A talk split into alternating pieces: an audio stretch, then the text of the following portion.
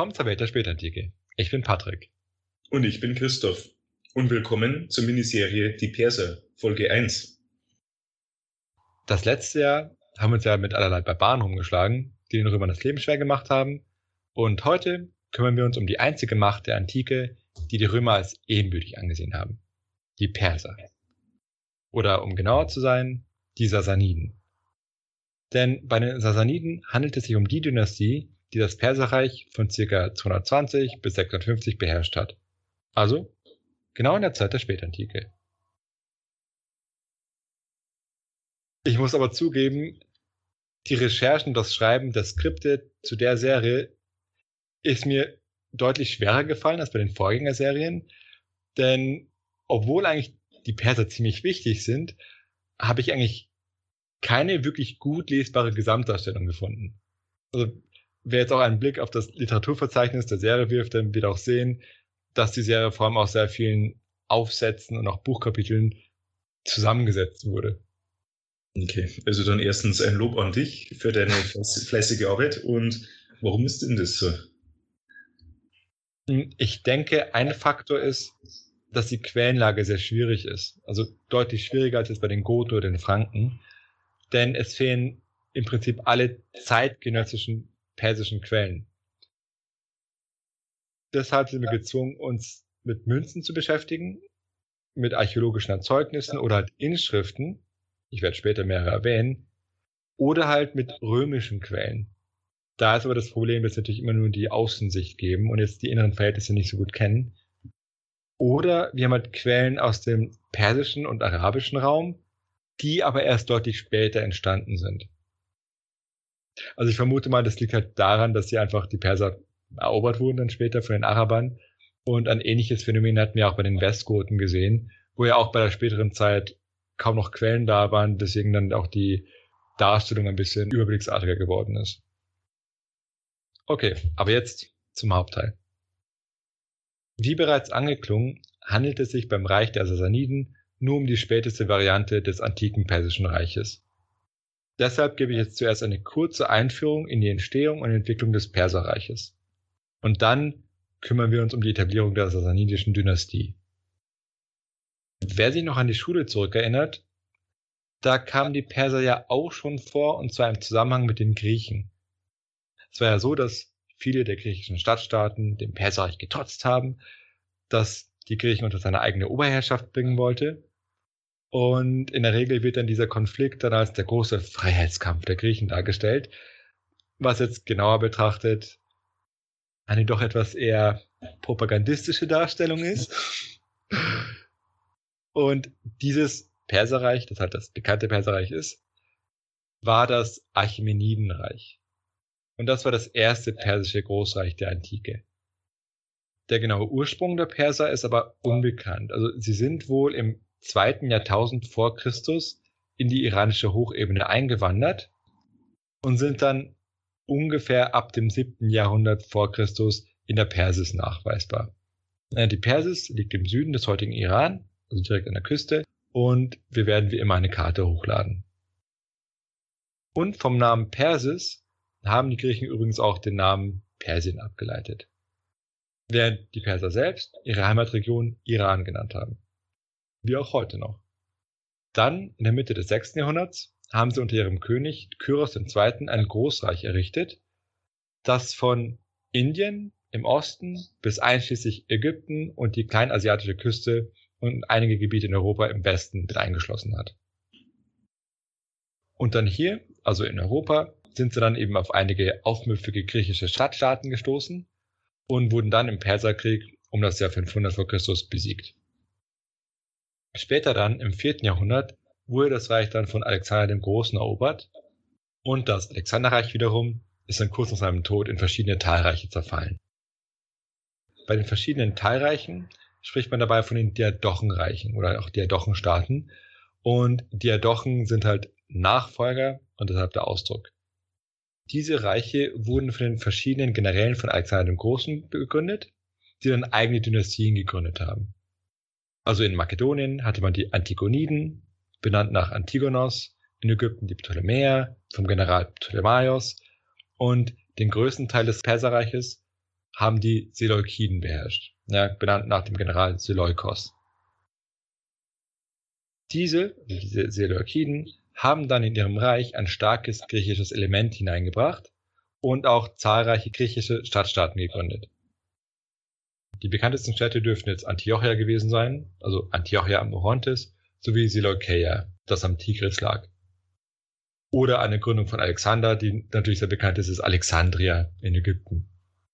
Ja, da sieht man auch so ein bisschen narzisstisch, oder? Städte nach sich selbst zu benennen. Ich denke, der hat einige Städte nach sich selbst benannt. Ja, es gibt mehrere Alexandrias, aber nur das eine, das ist bekannt geworden ist. Ja. Aber, aber das haben wir auch öfters in der Antike, diese Okay, ein natürlich anderes sehr bekanntes Beispiel ist ja Konstantinopel, ja, was ja dann die, die Hauptstadt des Römischen Reiches geworden ist, oder Adrianopel. Es gab auch Städte, wo sich dann der, der Kaisername nicht so gehalten hat. Es gibt Anastasionopel und äh, Theodosionopel auch. Aber das hat, das hat sich dann äh, nicht gehalten. Mhm. Okay, aber jetzt zurück zu den Persern. Das Seleukidenreich hatte eine sehr bewegte Geschichte, wo es mal wieder bergauf und bergab ging, aber letztendlich sind sie dann untergegangen. Im Osten ihres Reiches sind nämlich die Parther aufgetaucht und ihrem Führer Arsakes I. Das war so zwischen den Jahren 250, 238 vor Christus. Und die haben dann angefangen, Teile der iranischen Gebiete des Seleukidenreiches zu erobern. In den nachfolgenden Jahrzehnten haben die Seleukiden natürlich noch ein paar Abwehrkämpfe geführt, aber letztendlich wurden sie dann bis Mitte des zweiten Jahrhunderts vor Christus sowohl von den Römern im Westen als auch von den Parthern im Osten dann aufgefressen, im Prinzip. Also es haben sich dann zwei neue Großmächte etabliert, die dann das Seleukidenreich von beiden Seiten die Zange genommen haben. Und diese Parther wiederum bildeten damit das nächste persische Großreich. Und die wurde dann eben von der Dynastie der Arsakiden beherrscht. Weil der Name dann auch selbsterklärend ist. Dabei haben sie sich zum großen Gegenspieler der Römer entwickelt. Ja, und ihrem König Mithridates haben sie zum Beispiel dann auch Mesopotamien erobert, was wegen des Steueraufkommens der Region dem König dann bedeutende Ressourcen verschafft hat. Und Mithridates hat sich dann als erster persischer König den Titel Shahanshah verliehen. Ja, das bedeutet König der Könige.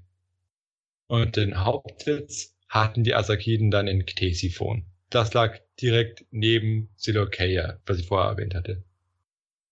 Die Herrschaft der Parther war dann durch eine Kombination griechischer und persischer Elemente gekennzeichnet. Besonders in den griechischen Stadtgründungen war dann der hellenistische Einfluss sehr stark und die Parther haben dann auch die griechische Münzprägung übernommen und Griechisch war auch für lange Zeit eine der Verwaltungssprachen. Man sieht also, die Parther haben mit der Eroberung von des Seleukidenreiches jetzt nicht einfach alles verändert, sondern, wie es eigentlich immer so ist, hat man natürlich vieles von den alten Strukturen übernommen und dann erst mit der Zeit dem Reich seinen eigenen Stempel aufgedrückt. Und weiß man, wo genau die Parther hergekommen sind? Ähm, das war ein iranisches Volk, was also in Ostiran gesiedelt hat. Also die sind praktisch vom Osten gekommen, also auch eine iranische Gruppe. Mhm. In den folgenden Jahrhunderten waren dann die Beziehungen zwischen den Römern und den Parthern von ständigen Konflikten geprägt, wobei in der Regel die Römer immer die Parther angegriffen haben und versucht haben, Grenzgebiete zu erobern. Die Parther konnten aber letztendlich die Römer immer wieder zurückschlagen, sodass sich dann die Grenzen der beiden Reiche kaum dauerhaft geändert haben. Und wenn die Parther mal nicht von den Römern behelligt wurden, mussten sich entweder um ihre Ostgrenzen kümmern oder waren mit häufigen Bürgerkriegen beschäftigt. Und wie wir von den vorherigen Serien gelernt haben, wirken sich jetzt Bürgerkriege in der Regel nicht sehr vorteilhaft für das Reich oder die Dynastie aus. Und damit betreten dann die Sassaniden die Bühne. Also, das war jetzt ein Schnelldurchgang für eine kurze Einleitung damit wir einen ersten Eindruck von den Persern bekommen, bevor wir dann zu den eigentlichen Helden unserer Serie kommen. Also, als kurzes Zwischenfazit, das Perserreich war eine Großmacht in der Antike, die verschiedene, zum Teil Jahrhunderte andauernde Dynastien erlebt hat. Das heißt im Prinzip, wir sehen mehrere Inkarnationen eines Perserreichs sozusagen.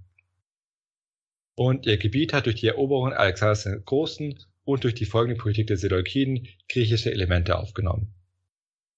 Und mit dem Aufstieg Roms und der Parther hat sich dann im Nahen Osten eine Rivalität zwischen Persern und Römern etabliert. Und an der Ostgrenze des Perserreichs, äh, was für eine Macht war denn da?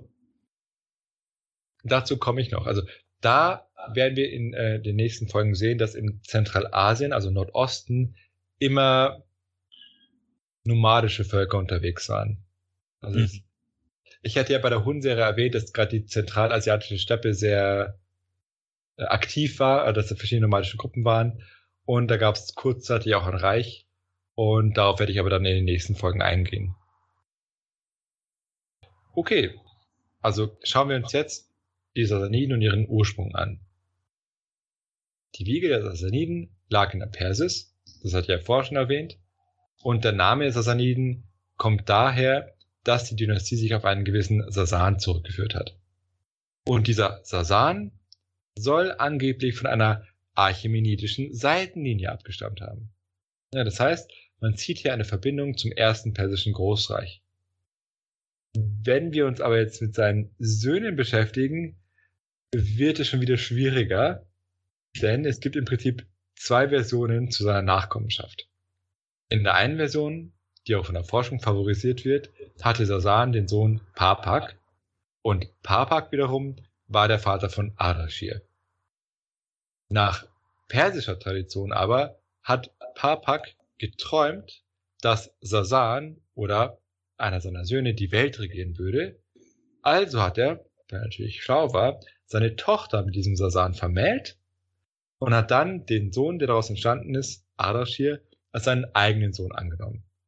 Das heißt also in der Version ist Papak nicht mit Sasan verwandt, aber hat dessen Sohn als eigenen Sohn anerkannt. Aber wie gesagt, die Forschung geht davon aus, dass Papak der Sohn von Sasan war und dann Ardashir der Sohn von Papak. Und, und damit werde ich jetzt auch fortfahren. Sasan war der Oberpriester des bedeutenden Tempels der Göttin Anahita und sein Sohn, also Papak, erbte dann seine Stellung und hat sich dann durch die Heirat seiner Frau mit der dortigen Königsfamilie verschwägert. Ja, und Königsfamilie heißt jetzt nicht, dass er irgendwie jetzt mit den Asakiden verwandt war, sondern mit irgendeiner lokalen Königsfamilie. Denn innerhalb des Paterreiches gab es mehrere Könige, die aber wiederum die Oberhoheit des Großkönigs anerkannt haben. Ja, da sieht man, dass der Titel König der Könige nicht von irgendwoher kam. Mhm. Ardashir wurde dann als Kind nach Darabgrid geschickt. Ich habe das mal versucht zu googeln, wo das liegt. Ähm, ich hatte zwei Suchtreffer bei Google. also es muss aber in der Region Persis noch gelegen haben irgendwo. Und dort wurde dann Ardashir vom dortigen Statthalter aufgezogen und hat dann auch nach seinem Tod seinen Posten übernommen. Papak wiederum wollte dann seinen anderen Sohn namens Shapur zum König von Istachar machen, also da wo Papak selbst war. Und der Paterkönig Ardawan hat sich aber geweigert, dann diesen Shapur dort einzusetzen, was dann dazu geführt hat, dass Shapur rebelliert hat. Und nachdem Papak selbst gestorben war, hat dann Shapur die Krone von Istachar übernommen. Dann kam es zum Konflikt zwischen den beiden Brüdern Ardashir und Shapur, wobei dann Shapur aber im Kampf gegen Ardashir gestorben ist und Ardashir dann sein Gebiet übernommen hat. Den genauen Zeitpunkt jetzt für diese Entwicklung kennen wir aber nicht. Denn je nach Zeit, also es gibt in den Quellen verschiedene Zeitangaben und die schwanken so zwischen 208 und 222. Also durchaus ähm, mhm. viel Spielraum. Und dann hat Ardashir angefangen zu expandieren und die benachbarten Könige anzugreifen. So hat er zum Beispiel den König von Kirman und den König von Chure besiegt und dann seine eigenen Söhne dort als Statthalter eingesetzt. Das konnte jetzt natürlich der Großkönig Ardavan natürlich nicht hinnehmen und ist dann deswegen aktiv geworden. Ardavan, also das war eben der Partherkönig, hat also sein Heer gegen Ardashir losgeschickt, wurde jedoch von diesem besiegt. Und Ardashir konnte dann das Momentum nutzen, um seine Eroberungen fortzusetzen. Auf die Art und Weise hat er es dann geschafft, die gesamte Provinz Fars, also die Persis, unter seine eigene Herrschaft zu bringen. Dann im Jahr 224 kam es zur Entscheidungsschlacht bei Homizdagan zwischen Ardaban und Ardashir, wobei Ardashir gesiegt hat und Ardaban dann gestorben ist. Und hier bei dieser Schlacht hat wahrscheinlich Ardashir eine Koalition von mehreren Herrschern angeführt. So, so kann man auch sehen, woher er die militärischen Ressourcen genommen hat, um überhaupt den Großkönig besiegen zu können. Dann mit diesem Sieg über Arawan waren aber die Perser, beziehungsweise die Dynastie der Arsakiden, immer noch nicht endgültig besiegt, denn in der Hauptstadt Ktesiphon hielt sich wohl noch Vologeses auf, der der Bruder von Ardawan war. Und der bis eben in einem Bürgerkrieg gegen ihn gekämpft hat. Und hier sieht man auch, warum wiederum Ardawan nicht all seine Kräfte gegen Ardashir bündeln konnte und wieso die Dynastie der Arsakiden überhaupt jetzt ein Legitimationsproblem hatte. Weshalb dann Ardashir überhaupt so viele lokale Herrscher um sich versammeln konnte. Aber neben diesen anderen asakidischen König haben sich die Asakiden auch noch in Aserbaidschan und Armenien gehalten. Das heißt, Ardashir war die nächsten Jahre damit beschäftigt, das restliche Reich erstmal zu erobern und dazu musste er erst nach und nach alle lokalen Herrscher unterwerfen. Ja, das geschah entweder freiwillig, also dass sie einfach gleich seine Oberhoheit anerkannt haben, oder halt unfreiwillig. das heißt, er hat sie einfach dann erobert. Und dann hat es Ardashir geschafft, sich endgültig im Reich als Herrscher durchzusetzen. Und schließlich hat er sich dann selbst Shahan Shah genannt, also König der Könige von Iran. Das heißt, dass letztendlich ein lokaler kleiner König es nach und nach geschafft hat, das gesamte Reich zu erobern. Das gelang ihm dann eben mit Sicherheit mit der Unterstützung anderer lokaler Machthaber, in dessen Augen wohl die bestehende asakidische Dynastie keine Legitimation mehr besaß. Dazu dürfte dann auch eben der lang andauernde Bürgerkrieg zwischen den letzten beiden Paterkönigen auch, auch einiges beigetragen haben. Anhaltende Bürgerkriege, die zum Untergang der Dynastie führen. Das haben wir schon mal irgendwo gehört, oder? Mehrmals, oder? Ja, stimmt. Also bei den Franken natürlich ganz prominent, aber genau, bei den Westgoten ja auch. Ja. Und dann konnte sich dann niemals mehr eine neue Dynastie etablieren. Ja, ähm, ich habe mir gerade gedacht, die Könige, das sind irgendwie so im Verhältnis, die Könige zum Großkönig sind so wie die Großen ähm, zum König. Genau, genau. Das, äh, Im Prinzip ist es ein, ein, guter Vergleich. Also der einzige Unterschied ist, dass sie halt noch diesen Königstitel tragen dürfen, mhm. der aber offensichtlich nicht so viel heißt, weil ansonsten setzt sich nicht noch einen drüber. Okay. Ardashir hat sich dann nach seinen Siegen in der Hauptstadt Seleukeia Ktesiphon etabliert. Ich hatte ja vorhin die Städte Seleukeia und Ktesiphon erwähnt.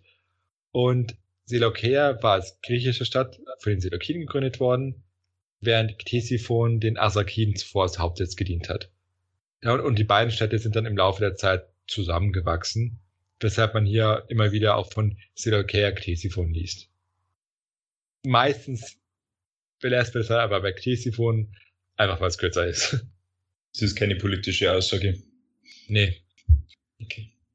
Und das Interessante bei Ktesiphon ist, dass es nicht eine einzige Stadt war, sondern sie im Prinzip aus mehreren Städten bestand. Diese Städte wurden dann auch in syrischen Quellen als Mahuze bezeichnet, beziehungsweise in arabischen als Al-Mada. Und im Laufe der Zeit haben dann auch spätere Sassaniden weitere Städte dazugebaut, die dann Teil der Hauptstadt geworden sind. Ktesiphon hatte dabei den, als Sitz den Vorteil, dass es sehr reich war, weil sie günstig an den Handelsverbindungen von Nord nach Süd und Ost nach West lag. Und äh, wer hätte auch nicht gerne eine reiche Hauptstadt, nicht wahr? Wobei es natürlich auch andere Länder gibt, die eher ein äh, Finanzloch als Hauptstadt haben, aber es muss ja nicht jeder so handhaben. Nee, reich an was ist halt die Frage. Wenn man nicht reich an Geld ist, ist man vielleicht reich an Charme und Kultur. Stimmt, natürlich. Außerdem hatte Ctesiphon noch den Vorteil, dass es strategisch günstig lag. Denn es lag zum einen am fruchtbaren Halbmond, was natürlich dann die Finanzkraft der gesamten Region noch weiter gestärkt hat, und es lag auch nahe an den römischen Grenzen. Denn es ist natürlich vorteilhaft, wenn du als König schnell auf römische Angriffe reagieren kannst. Und das haben wir auch bei den Römern ja gesehen, dass ja die Kaiser auch verschiedene Residenzstädte hatten und die dann, wo die Lage außenpolitisch immer instabiler wurde, auch immer darauf geachtet haben, dass sie nicht zu weit weg von den Grenzen sind. Und jetzt die Preisfrage. Was macht man, wenn man sich gerade innerhalb des Reiches durchgesetzt hat? Krieg. Denn wenn man sich jetzt mit nackter Gewalt die Macht holt, hat man ja immer ein kleines Legitimationsproblem. Ja, das heißt, es ist also immer sinnvoll, der Oberschicht zu signalisieren, dass sie mit einem selbst besser fahren als mit der Vorgängerregierung. Und ein gutes Mittel dafür ist natürlich eine erfolgreiche Außenpolitik. Wir werden uns deshalb die Außenpolitik vor allem auch als Legitimationsbaustein anschauen. Also zuerst hatte sich Ardashir nach Norden gewandt, nach Armenien und dann nach Westen gegen die Römer. Der Hauptgrund für den Angriff auf Armenien dürfte gewesen sein, dass sich dort noch eine Seitenlinie der Asakiden gehalten hatte. Und wenn man gerade seine eigene Vorgängerdynastie beseitigt hat, macht es sich natürlich schlecht, wenn man sie im Nachbarland weiter regieren lässt. Und wenig überraschend waren auch die armenischen Asakiden dem Ardashir nicht sehr freundlich gesonnen. Und deshalb kam es dann zum Krieg, weil Ardashir es aber nicht geschafft hat, Armenien zu erobern. Was eigentlich eher mal schlecht ist. Dann hat er sich nach Westen gewandt, wo er zumindest am Anfang ebenso wenig erfolgreich war. Also er hat zum Beispiel versucht, die Stadt Hatra einzunehmen, die im Norden Mesopotamiens lag, was ihm aber nicht gelungen ist.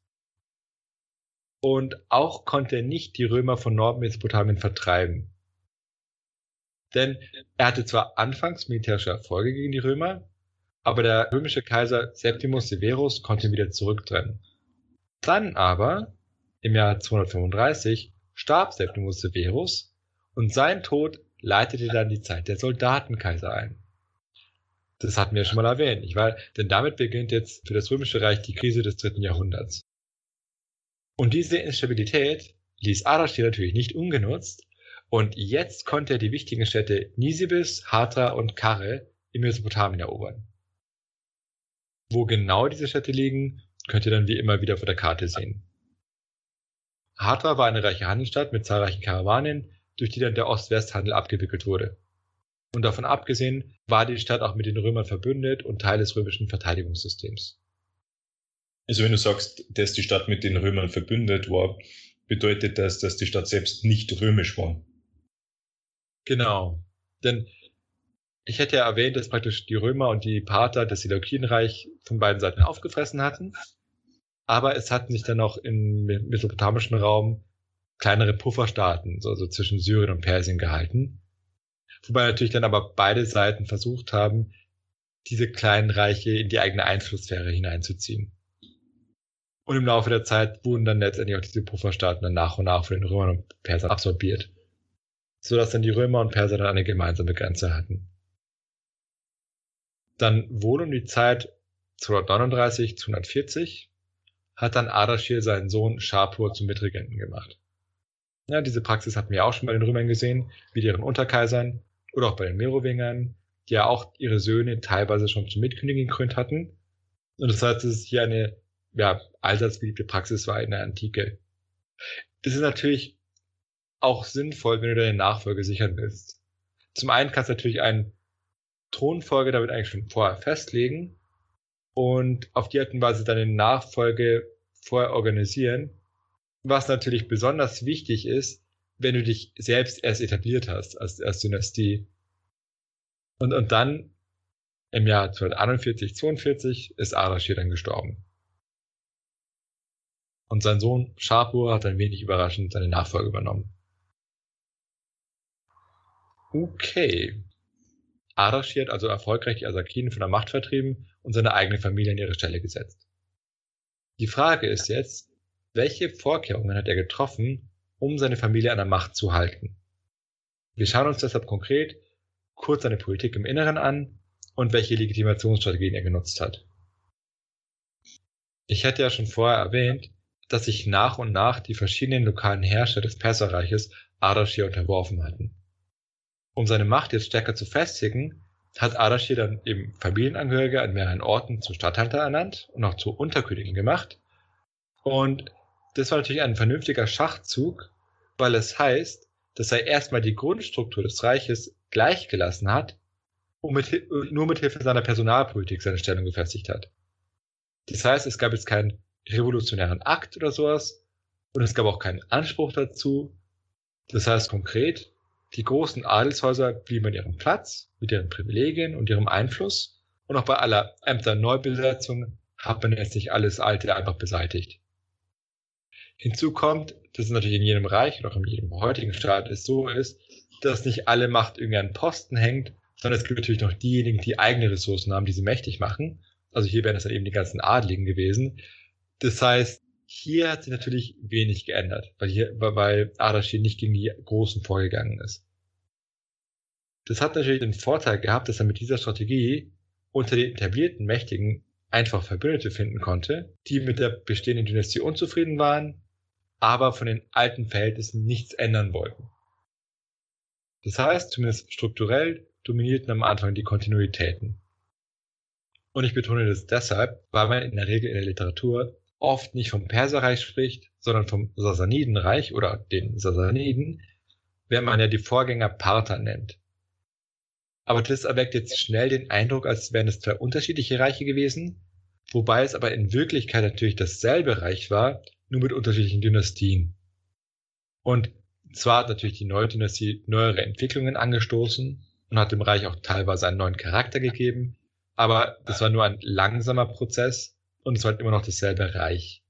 Woran liegt es dann, dass man das so bezeichnet? In anderen Staaten oder Ländern war das ja nicht so. Ja, wohl, also ein, bisschen macht man das bei den Franken. Man, man spricht das vom Frankenreich, aber Merowingerreich gibt's ja mhm. auch und Karolingerreich manchmal, um es zu unterscheiden. Ich, ich glaube, das liegt ja daran, dass der Charakter durchaus ein anderer war. Also gerade am Ende sah das Jasanidenreich schon sehr anders aus als das Partherreich. Und das war halt eine so dominante Dynastie, dass sie für 400 Jahre geherrscht hat. Und deshalb sagt man ja, okay, das ist ein, ein praktisch für die Periodisierung. Weil es ist ja immer so, wenn du dich mit der Geschichte beschäftigst, musst du ja, teilst du sie ja in Abschnitte ein, um sie irgendwie besser begreifen zu können. Und dann nimmt man immer gute Zäsuren und eine Zäsur ist natürlich ein, ein Dynastiewechsel. Und deswegen sagt man, ja, okay, das Sasanidenreich. Also das ist praktisch ein, ein modernes Konzept, was hilft, das Reich oder Geschichte besser zu verstehen. Aber man muss ja dessen immer bewusst sein, dass es jetzt eine gedankliche Änderung ist und dass es jetzt, also staatsrechtlich, wenn man dieses Wort benutzen will, immer noch dasselbe Reich war. Okay. Okay. Die Frage ist, welche Akzente haben die Sassaniden jetzt gesetzt? Denn auch wenn ich gerade eben die Kontinuitäten sehr betont habe, ist es natürlich trotzdem auch wichtig, sich erstmal von seinen Vorgängern abzusetzen. Ja, denn wenn du deine eigene Machtergreifung legitimierst, musst du natürlich sagen, inwiefern du jetzt anders bist als deine Vorgänger und kannst ja nicht sagen, ja, im Prinzip sind wir dieselben, weil, weil dann kann man ja auch gleich beim Original bleiben. Also, also man muss praktisch irgendwie den Spagat hinkriegen, dass man den Mächtigen sagt, ja, alles bleibt gleich für euch, aber wir sind natürlich besser und äh, toller als unsere Vorgänger. Okay, also wie ist man jetzt vorgegangen? Anscheinend haben ja die Astasaniden, wie erwähnt, eine Verbindung zu den Archimeniden gezogen. Die Archimeniden waren ja das erste persische Großreich. Und ich hatte ja gesagt, dass Sasan, der Stammvater der neuen Dynastie, angeblich aus einer Seitenlinie dieser Archimeniden gestammt hat. Es ist aber nicht bekannt, wie viel die Sasaniden über die Archimeniden tatsächlich gewusst haben. Was auch interessant ist. Denn man muss bedenken, dass ja zwischen dem Untergang des Archimedidenreiches durch Alexander den Großen und der Etablierung der Sassaniden ja immerhin 500 Jahre waren. Und die Kenntnisse über die ferne Vergangenheit gleiten recht gern ins Vage ab oder auch ins mhm. Mythische. Und wenn man sich überlegt, ist es ja heutzutage auch nicht so anders. Denn wenn du jetzt den äh, Durchschnittsbürger fragen würdest, wie viel er von Deutschland weiß, zwischen den Jahren also 1200 bis 1500, würden die Antworten wahrscheinlich auch relativ vage rauskommen. Und das, obwohl wir heute ganz andere Bildungsmöglichkeiten haben als jetzt im dritten Jahrhundert. Und das sieht man ja, oft ist das präsentierte Wissen eben eher verbesserungsfähig, sage ich jetzt mal. Und Gut, aber darum geht's ja nicht, oder? Es geht einfach nur darum, dass man so einen Bezug ähm, zu einer lang vergangenen Zeit macht, um Genau. seine Herkunft und seine Macht zu legitimieren. Genau, und, und äh, darauf wollte ich auch hinaus. Oft ist es ja so, dass die Weltanschauung, sei es die du selbst hast oder die du propagieren möchtest, hier oft sehr, sehr stark mit der Geschichte verknüpft ist. Das heißt, du hast bestimmte Punkte in der Geschichte, die dir als, als Referenzpunkt dienen. Also damit meine ich, also mit Referenzpunkt, dass Leute bestimmte Dinge von der Geschichte wissen oder, oder annehmen und dass dann einzelne dieser Punkte dazu dienen, eine bestimmte Vorstellung davon zu entwickeln, wie die Welt und wie die Geschichte funktioniert und wie wir als heutige Menschen dahin gekommen sind, wo wir jetzt sind. Also hier sieht man die Verbindung zwischen Weltanschauung und Geschichtsbild. Und das kann man natürlich auch dann aktiv nutzen, wenn man sagt, okay, ich, ich möchte mich etablieren als der legitime Herrscher, also suche ich eine Verknüpfung mit anderen großen Vorgängern. Ja, das gibt's heutzutage natürlich auch. Ja, genau, das ist, ähm, denke ich, zeitlos. Aber um auf die jetzt zurückzukommen, was sie sicher gewusst haben, war, dass es das Achämenidenreich gab, als persisches Großreich. Und die Verbindung, die sie jetzt damit gezogen haben, hat natürlich sehr viel Prestige gebracht. Und wir wissen, wie wichtig Prestige immer ist. Und man hat dann gleichzeitig auch seinen persischen Charakter nochmal unterstreichen können.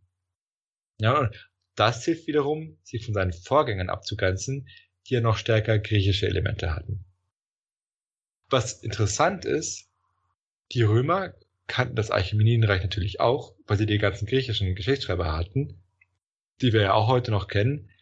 Und die haben jetzt aus dieser Verbindung zwischen Sassaniden und Achämenidenreich geschlossen, dass die Sassaniden anstreben, das alte Reich neu zu errichten und damit auch Griechenland und Ägypten erobern zu wollen.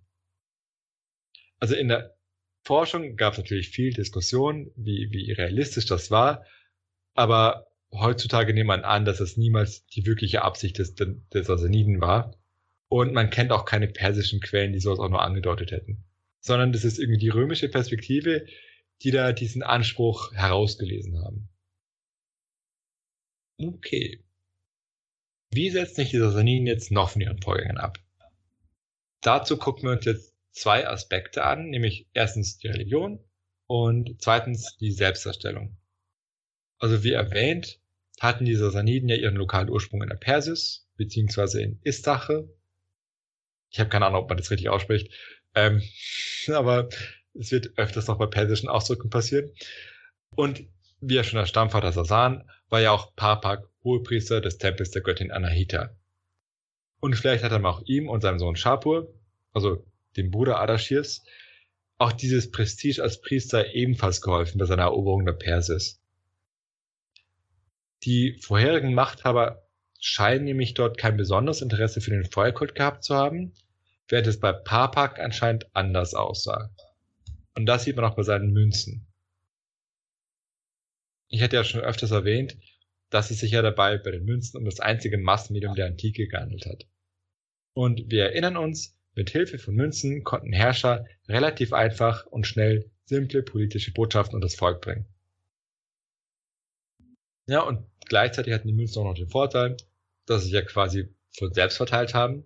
Und man kann auch sicher davon ausgehen, dass die Leute hin und wieder auch mal auf ihr Geld geschaut haben und dann diese Botschaften erkannt haben. Und das macht die Münze natürlich als Medium auch für Historiker so wertvoll. Also neben ihrem Wert für Wirtschaftsgeschichte natürlich.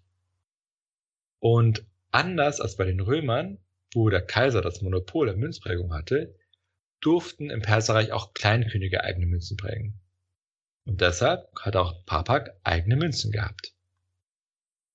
Also zum einen wird er dort als Priester und König dargestellt, ja, was natürlich auch seiner, seiner Stellung gleichkommt. Und in der einen Hand hat er nämlich ein Schwert gehalten, als Zeichen seines Königtums. Hier sieht man auch, wie wichtig militärische Symbolsprache war. Und mit der anderen Hand heizt er ein Feuer an. Ja, und das war natürlich eine Anspielung auf diesen Feuertempel. Und sein Sohn Sharpo wiederum, wie das Reiter dargestellt, hält mit der einen Hand ein Schwert und mit der anderen Hand empfängt er einen Ring als Herrschaftszeichen.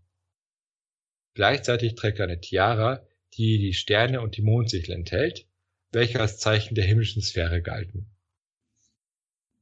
Parpax Münze hat dann zudem auf der Vorderseite ein Bild von sich selbst und auf der Rückseite ein Bild von sich selbst mit Ardashir. Na, hier sieht man auch schön die Verbindung der beiden Männer. Und Ardashir, der letztendlich ja die Asakiden verdrängt hat, hat auf seiner Münze dann auf der Vorderseite ein Bild von sich. Interessanterweise schaut er dabei nach rechts, während die Gesichter bei den Asakiden nach links gezeigt haben. Und auf der Rückseite gibt es einen Feueraltar. Also hier wieder die, der Bezug zur Religion. Ardashir war dabei wahrscheinlich für das Feuer von Ahura Mazda verantwortlich. Ahura Mazda war dabei die höchste Gottheit im persischen Pantheon bzw. im Zoroastrismus. Das war die dominante Religion im antiken Iran. Und nächste Folge werde ich dann noch eine kurze Einführung in die persische Weltanschauung und den Zoroastrismus geben. Auf Ardashirs Münze findet sich dann auch eine interessante Inschrift, die es bei den parthischen Münzen noch nicht gab. Hier steht nämlich Kechir a Yazdan. Das lässt sich übersetzen als entweder vom Stamm der Götter oder der das Abbild der Götter ist. Ja, das heißt, hier sieht man auch wieder diese klare religiöse Verbindung und Überhöhung des Königs der Könige. Und nicht nur seine Münzen und seine Selbstverstellung, sondern auch seine Handlungen bei seinen Eroberungen haben ein religiöses Element aufgewiesen. Denn bei den eroberten Gebieten hat er die Feuer der dortigen Feuertempel ausgelöscht und es dann damit begründet, dass die lokalen Könige die alten Traditionen gebrochen hätten, indem sie ihre eigenen Feuertempel gebaut hätten. Er hingegen führe sie jetzt zu ihrem eigentlichen Platz zurück. Und dann, in einem Dekret, hat er dann von den Priestern verlangt, dass sie um die Kulte kümmern sollen, weil sie sich ja damit am besten auskennen als Priester. Ja, das hatten sie auch sicher nicht unbeliebt gemacht bei der Priesterschaft. Auch soll Ardashir gesagt haben, Zitat, Wisset, dass Religion und Königtum zwei Brüder sind und keiner kann auf den anderen verzichten. Religion ist die Grundlage des Königtums und das Königtum beschützt die Religion. Denn alles, was keine Grundlage hat, muss zugrunde gehen und alles, was keinen Beschützer hat, verschwindet. Zitat Ende. Nicht schlecht gesagt. und das hat dann in der Forschung zur These geführt, dass er mit seiner Unterstützung der Priester die lokale Aristokratie schwächen wollte. Also die Idee war, okay, wir haben jetzt verschiedene Machtfaktoren und er setzt jetzt stärker auf die Priesterschaft, um die lokalen Herrscher klein zu halten. Wobei ich betonen möchte, das ist eine These. Wirklich genau wissen wir es aber nicht, weil die Quellenlage sehr schwierig ist. Ja, und so etwas, was wir in der Serie häufiger hören werden also es ist halt wie oft so, so eine Einschätzungsfrage und, und ganz sicher kann man es aber nicht sagen. Aber trotzdem sieht man, dass Ardashir anscheinend das Bündnis mit den Priestern gesucht hat und dem Zoroastrismus jetzt eine prominente Position in seiner Politik und seiner Münzprägung gegeben hat. Und diese Verbindung zwischen Münzprägung und Religion hat sich dann auch in der ganzen Dynastie gehalten. Denn in Zukunft werden alle Münzen so aussehen, dass man auf der Vorderseite den Kopf des Königs hat und auf der Rückseite ein Feueraltar. Und zwar immer. Es gibt zwar Variationen, wie der Altar aussieht, ob beim Priester dabei sind oder nicht, aber es gibt immer einen Feueraltar. Okay, dann fassen wir nochmal kurz zusammen. Also es gab mehrere Inkarnationen eines persischen Großreiches. Durch die Eroberung durch Alexander dem Großen und der Politik seiner Nachfolger kam ein griechisches Element in die Region, und mit dem Aufkommen der Parther entwickelte sich dann eine Rivalität zwischen den Römern und den Persern. Mit Ardashir hat es jetzt also ein lokaler König geschafft, die alte Dynastie der Asakiden zu verdrängen und seine eigene Dynastie der Sassaniden zu gründen. Beim Machtwechsel überwogen natürlich noch die Kontinuitäten, also die Herrschaftsstruktur im Reich blieb gleich, aber schon früh hat Ardashir dann eigene Akzente gesetzt und dabei eben den persischen Charakter der neuen Dynastie unterstrichen. Okay, damit hätten wir dann den Anfang gesetzt für unsere Serie zu den Sassaniden. Wie immer, wenn euch die Folge gefallen hat, dann lasst doch ein Trinkgeld da oder ein Like oder ein Kommentar. Ansonsten bis zur nächsten Folge. Bis zur nächsten Folge.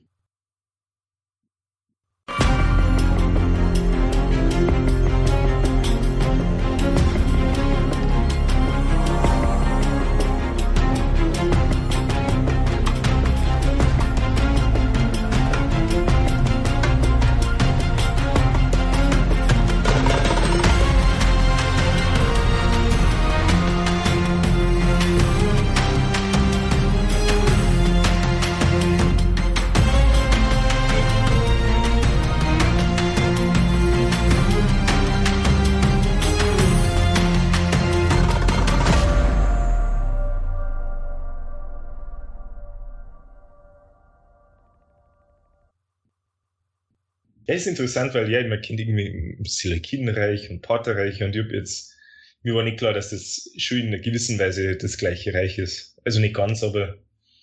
Ja, das ist irgendwie schwierig. Also bei, okay, bei den Seleukiden ist das irgendwie schwierig, weil die Parther kamen schon irgendwie von außen, aber Parther und Sassaniden ist eigentlich wirklich dasselbe Reich, nur die, die, die Dynastie hat sich geändert.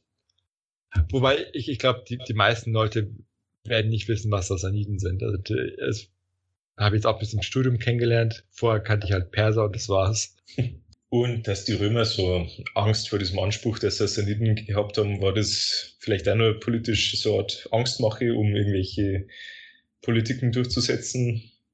Das ist schwer zu sagen. Also einerseits, also, also man hat halt in, in der, bei der Geschichtsschreibung hat man diesen Vorwurf, aber ich glaube, man hat es gar nicht im, nicht wirklich Kapital daraus geschlagen im Sinne von Angst machen. Aber überhaupt, was interessant ist, waren die Römer schon sehr aggressiv. Mhm. Und das werden wir, glaube ich, auch noch in der nächsten Folge sehen. Die, bei den Soldatenkaisern hat sich dann die Aggressivität noch erhöht, weil, weil die alle Legitimationsprobleme hatten, weil ja, jeder hat sich an die Macht geputscht und deswegen musst du schnell Erfolge zeigen. Und ähm, ja, das haben dann die Perser auch ein bisschen gespürt. Mhm. Und äh, das werden wir dann gleich nächste Folge sehen. Ja, ich muss gucken, ich habe schon wieder vergessen, was, äh, was es in, der nächsten Folge gibt. Du hast weil es geht um den Zoroastrismus. Genau. Interessant, äh, weil du weißt eigentlich gar nicht viel dazu.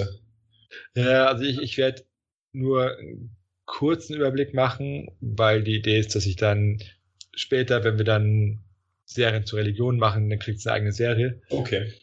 Und ist eigentlich super interessant, weil, also heute ist die Religion, also es gibt sie noch, aber sie ist halt sehr winzig und die Leute kennen sie nicht. Aber eigentlich weltgeschichtlich, weil sie unglaublich einflussreich, weil sie das Judentum sehr stark beeinflusst hat und dann auch das Christentum dadurch. Ich glaube, durch die babylonische Gefangenschaft, weil, weil dann wurden ja die Juden Aha. verschleppt, dann in Babylon und haben dann natürlich Kontakt gehabt mit der Religion, die es da schon gab, glaube ich. Mhm, mh. Und was auch interessant ist, der Perserkönig hat bei den Juden, also im Alten Testament, einen unglaublich guten Ruf, weil er ja dann das babylonische Reich erobert hat und dann die Juden wieder äh, zurückgelassen hat. Also in, in der Bibel äh, wird gleich äh, wieder erwähnt und ganz positiv, weil sie wieder zurück durften.